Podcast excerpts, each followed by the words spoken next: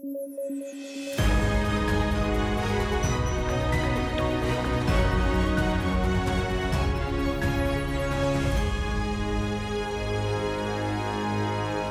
Hola, ¿qué tal? Esto es Debate a través de sudaca.pe. Yo soy Alexandra Ames y estamos aquí con Paolo Benza y David Rivera para comentar las noticias más importantes del día y tenemos varios temas involucrados con la política, evidentemente, em, que estamos viviendo en estos días, pero de manera particular las acciones que se están dando en el Congreso. El día de hoy había una reunión importante con la presidenta del Congreso, eh, Carmen Alba, y el presidente de la República, Pedro Castillo, y a, más allá de, los, de las conclusiones que se pueden haber coordinado ahí, lo que más ha saltado ha sido este gesto de rechazo que le hace la presidenta del Congreso a Pedro Castillo, ¿no? Como que se dan este de, de codo a codo, digamos, y Pedro Castillo como que insiste en hacer nuevamente un gesto similar y Mari Carmen Alba le dice, no, compadre, hasta nomás, aléjate de mí, ¿no? Una cosa así, eh, tendrían que, verlo, es bastante visual, ¿no? Este rechazo. Y ha generado también el rechazo de la población porque eh, se está comentando que este es un acto de racismo, de discriminación, y habría que darle vuelta a este tema, ¿no? No sé cómo están viendo ustedes eh, esto, Paolo, David. O, es, o es racista o es una muy mala política o no tiene ningún problema en ser malcriada. ¿no? Creo que lo, tercero va un poco de la mano con, con, ser, con su acto de racismo, de presunto racismo. A mí lo, lo que yo veo es una persona que no, quiere, que, no quiere, que, no quiere, que no quiere estar cerca de la otra. ¿no? Y claro, si después le pones el video de cuando abraza a congresistas en el pleno, ¿no? Y, ahí yo sí yo siento que hay algo... O sea, hay un subtexto que no podemos negar. No podemos negar que se ve racismo. Y en la política, por más que no hay intenciones, mandas mensajes. Entonces, o es racismo de su parte o es que es una pésima política que no está preparada para, para abordar situaciones como esta, ¿no? Pero yo me inclino por lo primero, que es racista. Sí, yo creo que en el mejor de los casos es una torpeza política enorme y que alguien con esa personalidad, carácter, falta de cintura debe dedicarse a otra cosa y no, perdón, este, no debería estar en la política. Pero sí creo que en el caso de Mari Carmen Alba, hay una carga que es mayor, ¿no?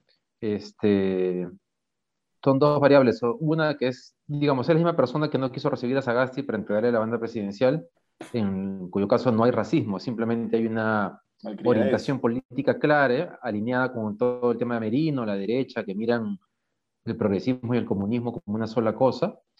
Y lo otro es que hay un tema de racismo, ¿no? Eh, eh, digamos, es como Alfredo Bardechea y el pan con chicharrón, algo así, pues, ¿no? Digamos, son esa gente que mira todo lo que es, lo que no es limeño, san isidrino, etcétera, con, con desprecio. Y esa imagen y esa idea es muy fuerte y además creo que va a tener cola, porque si yo fuese un votante de Castillo y veo ese video, yo solamente corroboro que lo que me dice Cerrón es cierto. O sea, que en Lima hay una élite este, que, que los desprecia este, que, lo mira, que los mira de, arriba para abajo. Me parece que es una torpeza política, pero así descomunal, o sea, la que ha hecho hoy día Mari Carmen Alba. No sé cómo es presidente del Congreso, la verdad. Más allá de los errores del gobierno de Castillo. Yo me agarro de esto último, ¿no? Es una torpeza política. Eh, creo que hay un contenido clasista, pero no necesariamente respecto a clases socioeconómicas, sino a eh, clase política, yo me diferencio de ti, con, tú comunista, no te juntes conmigo, porque con lo de Sagasti también hubo un rechazo, un desplante horrible, y si Sagasti hubiese tenido un origen indígena, estarían diciendo que lo hizo por, porque es racista, pero, pero como no tiene el origen indígena, entonces no es racista, sino solo malcriada. Me parece que yo me quedaría con lo segundo, ¿no? Y no necesariamente con lo primero, pero evidentemente los, los ánimos están muy, muy alterados, estamos todos muy sensibles, todo lo que está pasando y vemos en las redes sociales a partir de, esta paranoia que existe de que los ronderos están viniendo y quieren quitarnos nuestras casas, ¿no? Entonces, tampoco voy a negar que hay un contenido racista muy fuerte en la sociedad y que hay que combatir, pero no sé si este gesto sería eh, específicamente catalogado como racista, pero sí es una torpeza política, ¿no? No es este no, no, no, le hace bien ni a ella ni a la gobernabilidad por la que juró en su, en su cargo, ¿no? Escucha, yo sí creo que, que, que, o sea, que ese gesto no se lo hubiese hecho a Sagasti. Sí, O sea, el gesto ese la con la mano y que, y que, y que, se voltea además, ¿no? Es como, uff, hay una cosa ahí de dentro, ¿no? No es, solamente, no solamente quiero decirte que me llega lo que está haciendo políticamente, hay un desprecio en el gesto de, de, de Mari Carmen Alba.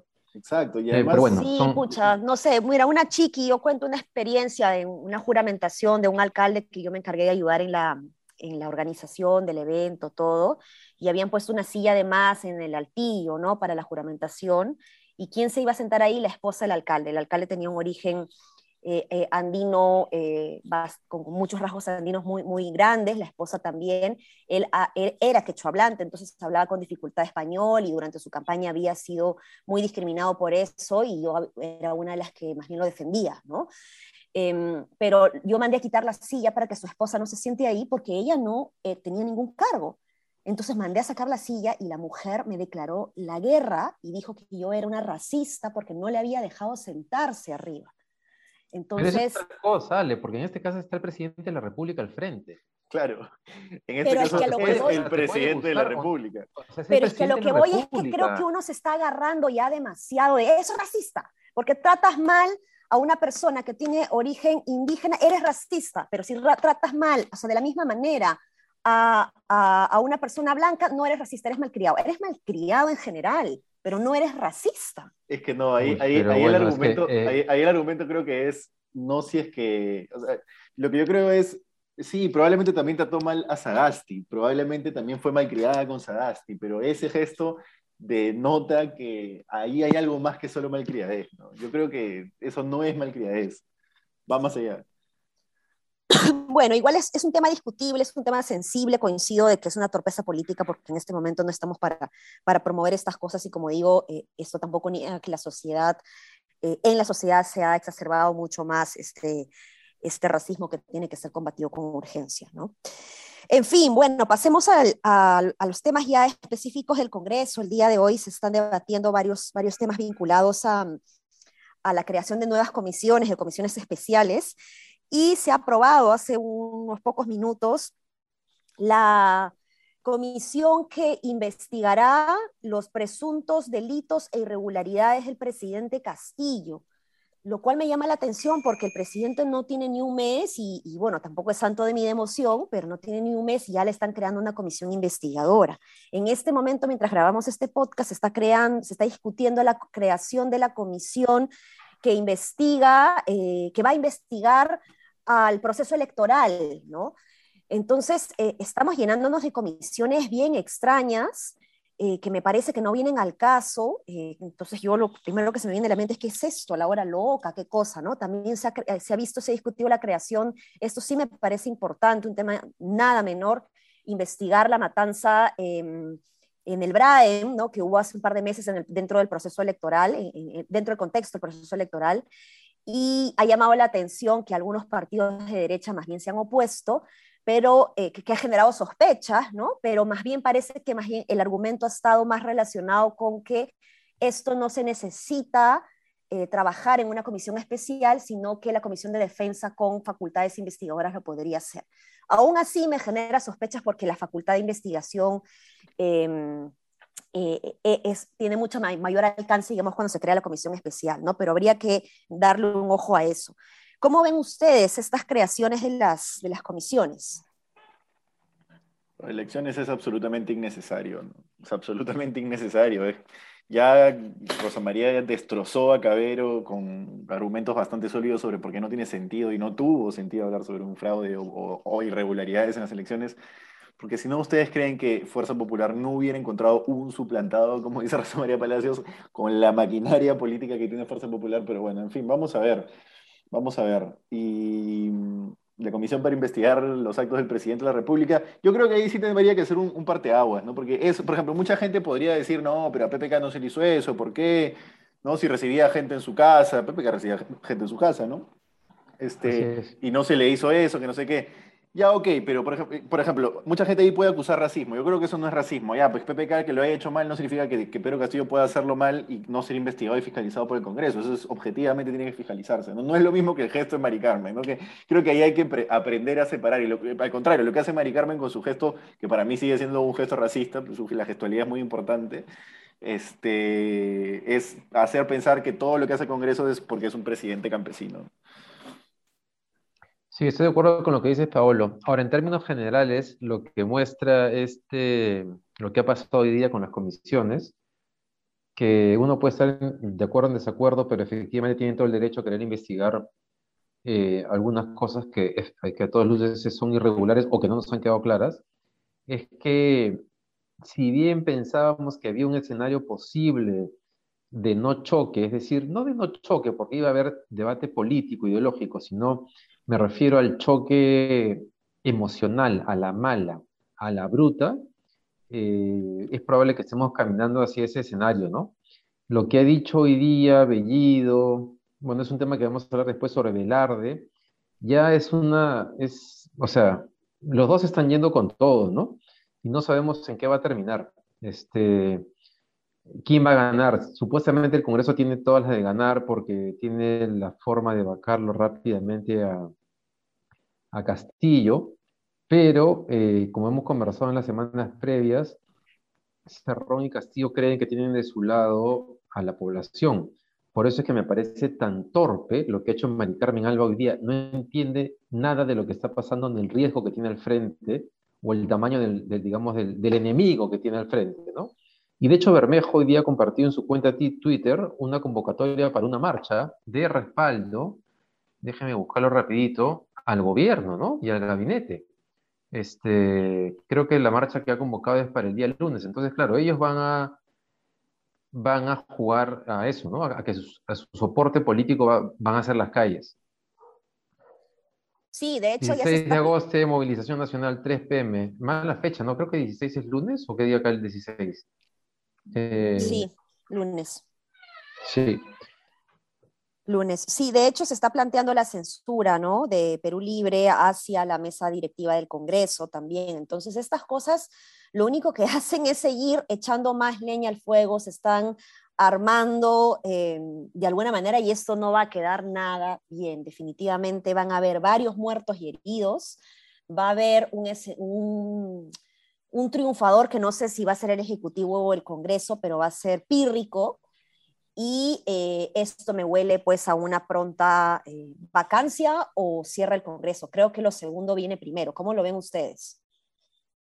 Eh, lo segundo viene primero, no sé. ¿ah? Yo, creo que, yo creo que el Congreso está suficientemente envalentonado como para no estratégicamente vacarlo antes que, que lo disuelva.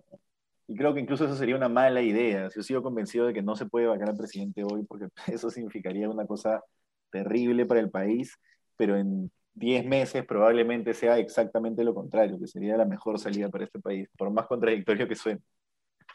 Sí, yo también creo que si bien el Ejecutivo va a buscar cerrar el Congreso, este, más rápido el Congreso va a vacar a Castillo, y que la gran variable no es la capacidad de respuesta del gobierno, sino el respaldo popular que puede tener Castillo ante un escenario de confrontación.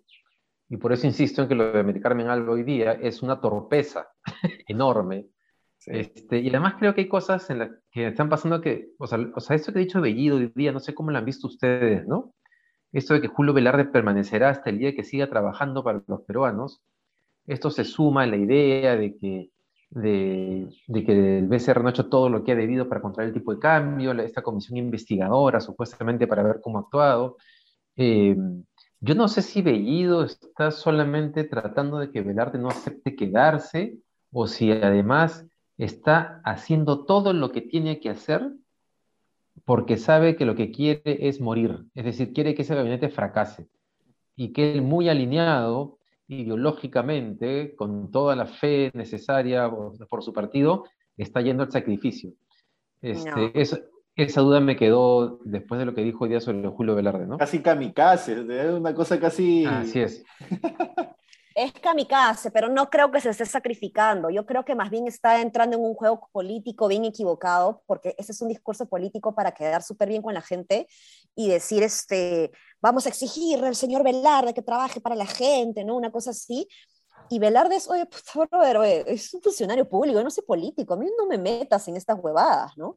Entonces, este, Velarde no lo va a aguantar y Bellido yo creo que lo sabe, entonces lo que están esperando más bien es que él renuncie, eh, o sea, o que él diga no, digamos, para que ellos digan, nosotros le dijimos que se quede, ¿no? O sea, porque si, si renuncia a Velarde también le dan la posibilidad a Pedro Castillo de cambiar su discurso y decir, hemos dado la posibilidad de continuar con esta persona que nos ha dado estabilidad económica, pero no, no quiso quedarse, no quiere trabajar para el pueblo, ahora pues vamos a poner a alguien que sí quiere trabajar para el pueblo. ¿no? Entonces están jugando con un discurso político bien peligroso porque un técnico pues este, no va a reaccionar en el mismo nivel político, ¿no? Han hecho sumas y restas y se han dado cuenta, cuenta de que los empresarios no los van a apoyar igual y que el 80% de la gente, el 85 más por ciento de la gente le va a importar tres pepinos. No debe saber ni quién es Julio Velarde, ¿no? Entonces lo que querían querer ahora es transmitir un mensaje de hoy, por si acaso no nos estamos, no nos estamos oyantizando, ¿no?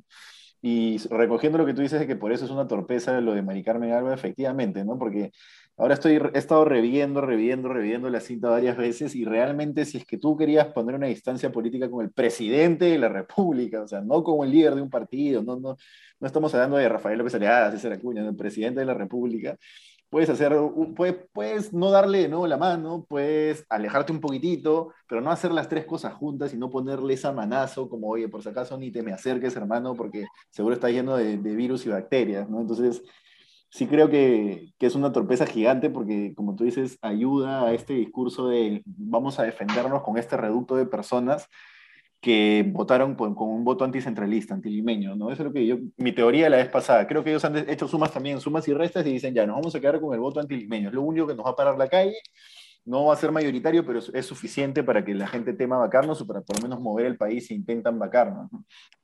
Eh, o sea, si Bellido, si Bellido está pensando que, su, que lo que dice sobre Velarde solamente tiene un impacto en que Velarde no, no se quede y eso es lo que está buscando, entonces Bellido está perdidísimo en el espacio porque está clarísimo que si Velarde no se queda, eso va a ser un factor de crítica política del Congreso y además va a ser un factor de inestabilidad política tremenda para el tipo de cambio y eso simplemente vuelve al gobierno mucho, mucho más vulnerable. Pero es que al gobierno no Entonces, le interesa el tipo de cambio, David. Yo creo que Pero ya... por eso, pero no, no, pero por eso, yo creo que yo más bien creo que ellos, mira, después de, de haber visto a Bellido con, con Castillo el domingo en Canal N, me queda claro que el tipo no es que no se dé cuenta, el tipo es inteligente, es muy claro, hábil, pero tiene el discurso de Cerrón. Por lo Exacto. tanto, no me sorprendería que esté yendo al suicidio, entre comillas, para él, porque para él es, es un triunfo de su partido. Y es un triunfo frente a la posibilidad de cerrar el Congreso y tener mucho más poder político todavía. Entonces no descartaría que, que, que, lo, que, que todo lo que Bellido viene haciendo, ¿no? claro, que todo lo que Bellido está haciendo tenga, una, tenga un fin de ese tipo. Y ahí rescato, rescato, la declaración de un congresista de, de, Acción Popular en una crónica de Sudaca que dice, el mismo Bellido en reunión con la bancada de Acción Popular nos dijo que a él no los había, no, digamos, no nos había reunido necesariamente para que le demos el voto de confianza, que para él daba igual después volver al Congreso y seguir trabajando, ¿no? Y al final si uno se pone a pensar, en verdad es un año de primerato como máximo que el, que estaría. Y él debe tener plenamente, o sea, si es, si es inteligente como parece que es, como ha demostrado ser, debería estar plenamente consciente de que en seis meses se lo van a querer bajar igual y que lo van a querer censurar igual. Entonces, incluso a él le conviene ser más fusible hoy y este estaría sirviendo una causa un poco más de largo plazo que, que ser premier. Sí, pues es complicado complicado, pero bueno, hemos pasado ya los 20 minutos, no sé si quieren eh, decir algo más. Yo sí, una cosita que creo que es importante sobre el, el, la imagen de Mari Carmen Alba con Castillo es que, claro, anticipábamos en el podcast de que iban a ver estos choques, estas imágenes. Yo hablaba de la TAPI comunal que se hizo en un centro comercial súper pituco en, en Bolivia, por ejemplo, cuando estuvo Evo, no estamos, ah, digamos, no hemos comentado mucho la visita de Evo Morales acá, pero hemos estado, hay prensa que ha estado tan obsesionada por dónde comía Evo que se les han pasado incluso temas de fondo relacionados a Evo Morales. Y eso no es gratuito, esos factores no se están alineando porque, ah, justo son de izquierda, no, no, no se están alineando por eso, esos factores se están alineando por un factor racista importante, o sea, es, es, es negarlo creo que para mí sí es, eh, digamos, un poco ponerse una venda y no querer ver la realidad.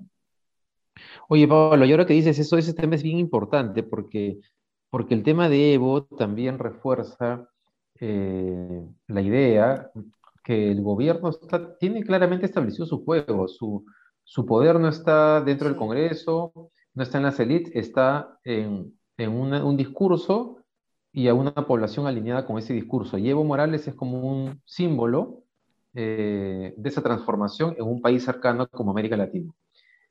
Y por eso, este, escucha, es bien peligroso lo que está pasando, ¿no? Porque si efectivamente Castillo y Cerrón logran construir ese discurso, esa, esa posibilidad de, confrontación, la cosa puede ser mucho más difícil que una simple vacancia. Eh, eso. Tal cual. Sí, complicado eh, lo que está sucediendo. Eh, se están cada vez armando, como digo, estos dos lados y, nada bueno va, va a terminar de, de, esto. Pero, pero bueno, estar vigilantes. Así que los invito a seguir eh, informándose, visitando la página de sudaca.pe y compartir este podcast y los demás que hemos estado publicando sobre estos temas que son importantes para la reflexión ciudadana. Un abrazo. Un abrazo. Hasta mañana. Chao, chao. chao, chao.